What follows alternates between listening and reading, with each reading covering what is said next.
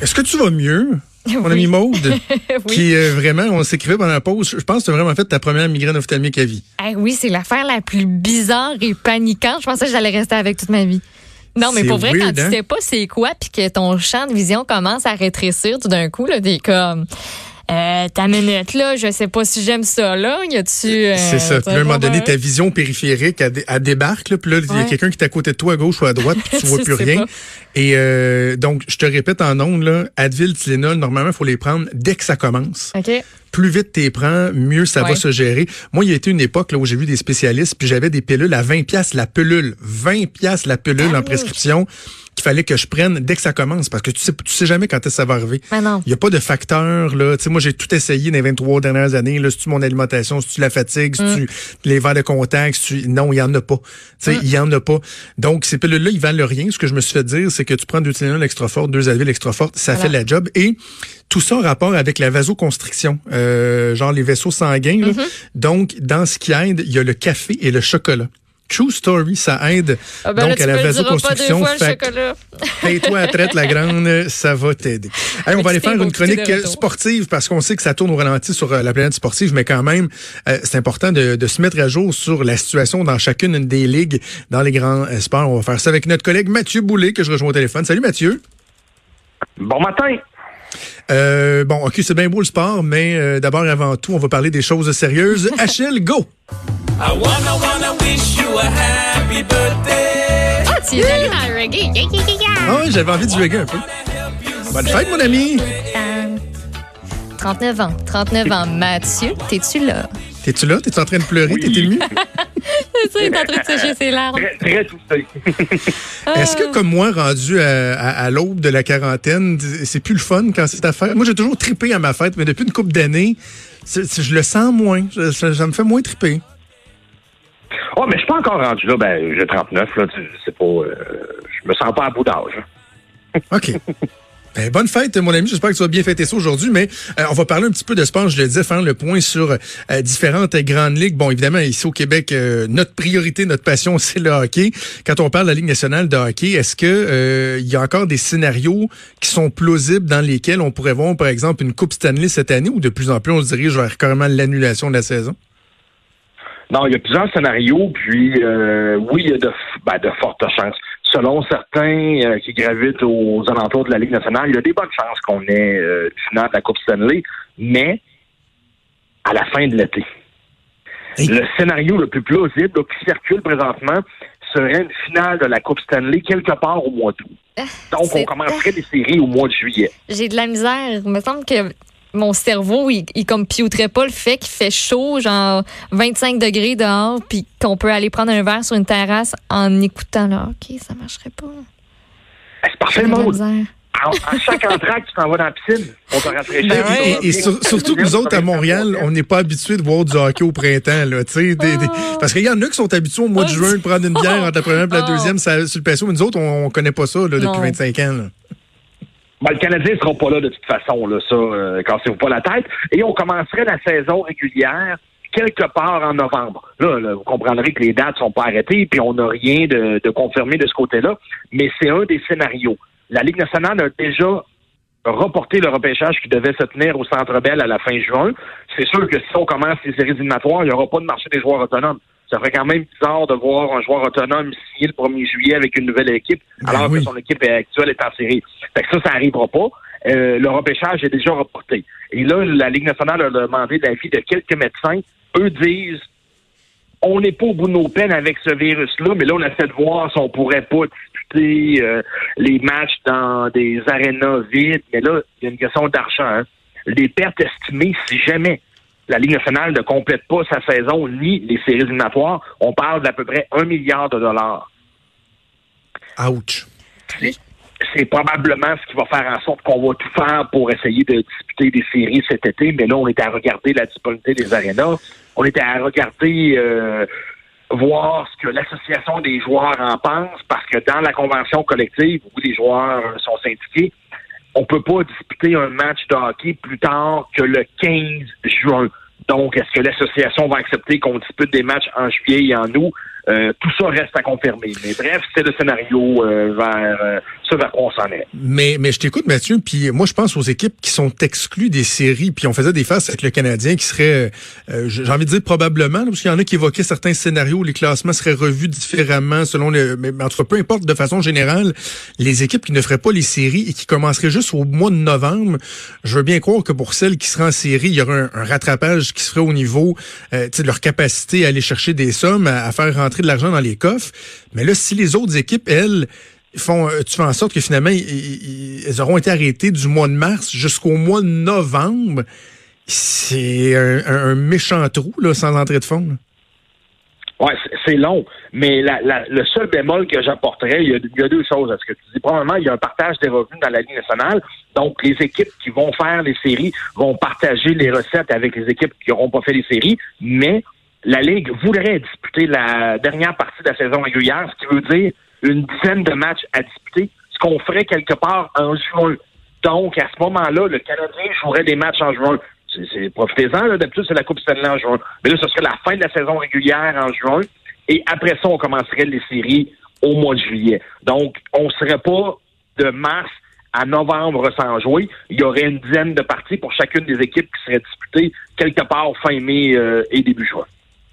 OK. un, petit mot sur la situation euh, chez le Canadien. Là, on n'y échappe pas. Il y a eu du euh, coupure euh, du personnel, mais on voit qu'il y a certains acteurs importants qui font des efforts pour essayer d'aider ceux qui sont touchés. Hein. Bon, le salaire de Marc Bergevin et de Claude Julien seront coupés de 20% Là, personne ne va pleurer. Ces deux-là gagnent environ 5 millions de dollars US chacun. Le Canadien a remercié ou a mis à pied 60% de ses employés. Là, ça a beaucoup fait réagir, à tort ou à raison, mais je pense que c'est plus à raison parce que depuis trois ans, le Canadien ne dépense pas le maximum sur la masse salariale. Donc, le Canadien là, laisse sur la table environ économiser 7 millions. Pourtant, les prix des billets sont encore assez dispendieux. Euh, les, les, les, produits à la boutique euh, Souvenir, ainsi de suite. Donc, si on fait le calcul de ça, c'est 21 millions de dollars que le Canadien économise depuis trois ans. Le Canadien a parti d'une euh, fondation le Canadien a injecté environ 6 millions de dollars pour pallier euh, ce que les euh, employés n'auront pas de chômage. Donc, ce qu'on dit du côté du euh, groupe CH, c'est qu'avec le 55% de chômage, plus la fondation, les employés auraient quelque chose comme 75 à 80% de leur salaire régulier. C'est pas mauvais, mais le Canadien a amplement les moyens de hmm. payer 100 de ses employés qui ne gagnent pas une fortune. Présentement, Carey Price ne pas aucun match et Carey Price va être payé 10 millions et demi US jusqu'à la fin de la saison. Même. Je pensais qu'il arrêtait d'être payé, moi. Je pensais qu'à partir du moment où les activités étaient suspendues, les joueurs étaient payés. La Ligue continue à payer des salaires. Oh. la Ligue continue à payer des salaires. OK. Mais en même temps, tu sais, je, que, que, chacun fasse un effort, OK, mais tu sais, c'est pas aux millionnaires de ce monde d'essayer de régler tous les problèmes, euh, tous les maux de la planète euh, non plus. Là. Euh, OK, je veux qu'on fasse un tour assez rapide des autres ligues. Premièrement, chez nous, le hockey junior aussi, c'est très important, notamment ici à Québec, avec les remparts de Québec. Là, quoi, tout est annulé carrément. Là. Oui, on a appris que les séries éliminatoires, autant au Québec, en Ontario que dans l'Ouest, c'était terminé et qu'il n'y aurait pas de Coupe Memorial. Là, on parle de sport. Il faut, comprendre aussi qu'il y a des tragédies humaines qui se produisent avec le coronavirus, mais dans le sport. Si on reste dans les paramètres sportifs, c'est une catastrophe qui arrive avec euh, ce report-là, ou du moins cette annulation-là. Dans le hockey junior, c'est des cycles. Il y a des équipes qui, cet hiver, ont fait des grosses transactions sachant qu'ils allaient payer le prix deux ou trois cents dans le fond du classement pour avoir une chance de remporter des grands honneurs cette année. Et là, avec le report, ben, toutes les transactions que tu as fait, les sacrifices que tu vas faire pendant quelques années, tu vas perdre beaucoup d'argent pensant en faire ce printemps. Là, ce qui arrive, c'est que tu as perdu ces joueurs-là, tu les as échangés, ces joueurs-là. Certains seront plus d'âge euh, junior l'année d'après et tu n'auras pas une bonne équipe pendant quelques années. Donc, tu perds de l'argent cette année et tu vas en perdre pendant quelques années. Donc, pour ces hmm. équipes-là, dans le junior, c'est vraiment une catastrophe là, ce qui se passe. Certains vont, vont vraiment vont manquer la, fenêtre euh, qui, qui les attendait là, pour, pour avoir une chance à la Coupe euh, Memorial. OK, euh, du côté de la NBA, on en est où? Du côté de la NBA, selon ESPN, ESPN avançait hier que la NBA prévoit ou essaierait de prévoir une finale quelque part début septembre. La NBA, d'habitude, se termine aux alentours de la Saint-Jean-Baptiste, dépendamment des saisons. Là, aux alentours de la Saint-Jean-Baptiste, la NBA commence deux ou trois semaines après la Ligue nationale de hockey. Là, on essaierait de reprendre les activités quelque part fin juin, début juillet, pour une finale en septembre de leur côté. OK. La ligue qui semblait la moins... On retarderait le début de la saison jusqu'en décembre. OK. La ligue qui semblait peut-être la moins euh, la moins à risque, en tout cas, ou qui avait la plus grande capacité à s'adapter, c'était euh, le baseball majeur parce que la saison n'était pas commencée, on était dans des camps d'entraînement, donc tu dis, bah, c'est pas grave, on va repousser un peu le début de la saison, on va s'adapter.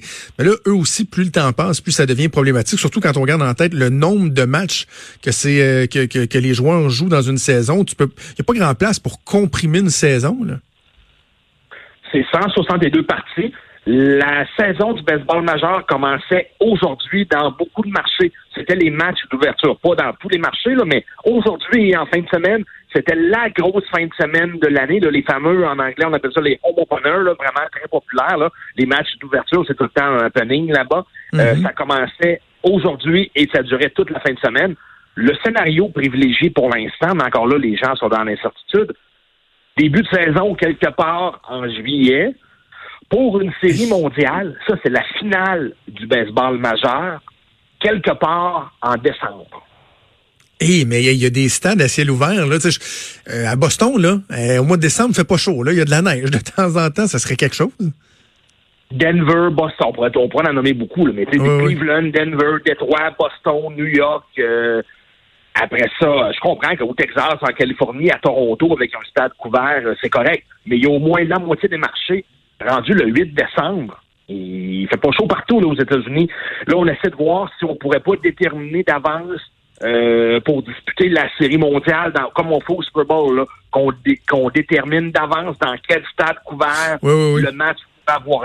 On est à regarder ça, mais au baseball majeur, ce qu'on sait, c'est qu'on va disputer une saison parce qu'on s'attend pas à ce que la pandémie affecte toute la saison. Mais là, de quelle façon est-ce qu'on va réduire le calendrier? Le directeur général des Jays lui a proposé de disputer plus de programmes doubles, mais seulement des matchs de sept manches. Moi, je suis profondément contre cette euh, proposition-là, parce que les records établis, les paramètres pour les saisons antérieures, Ben oui. se sont tous faits avec des saisons de neuf manches. Et là, tu changes les règlements. Réduis le nombre de matchs, mais garde ton neuf manches. Parce que c'est pas pareil. Là. Un lanceur peut lancer euh, sept manches sans trop de problèmes.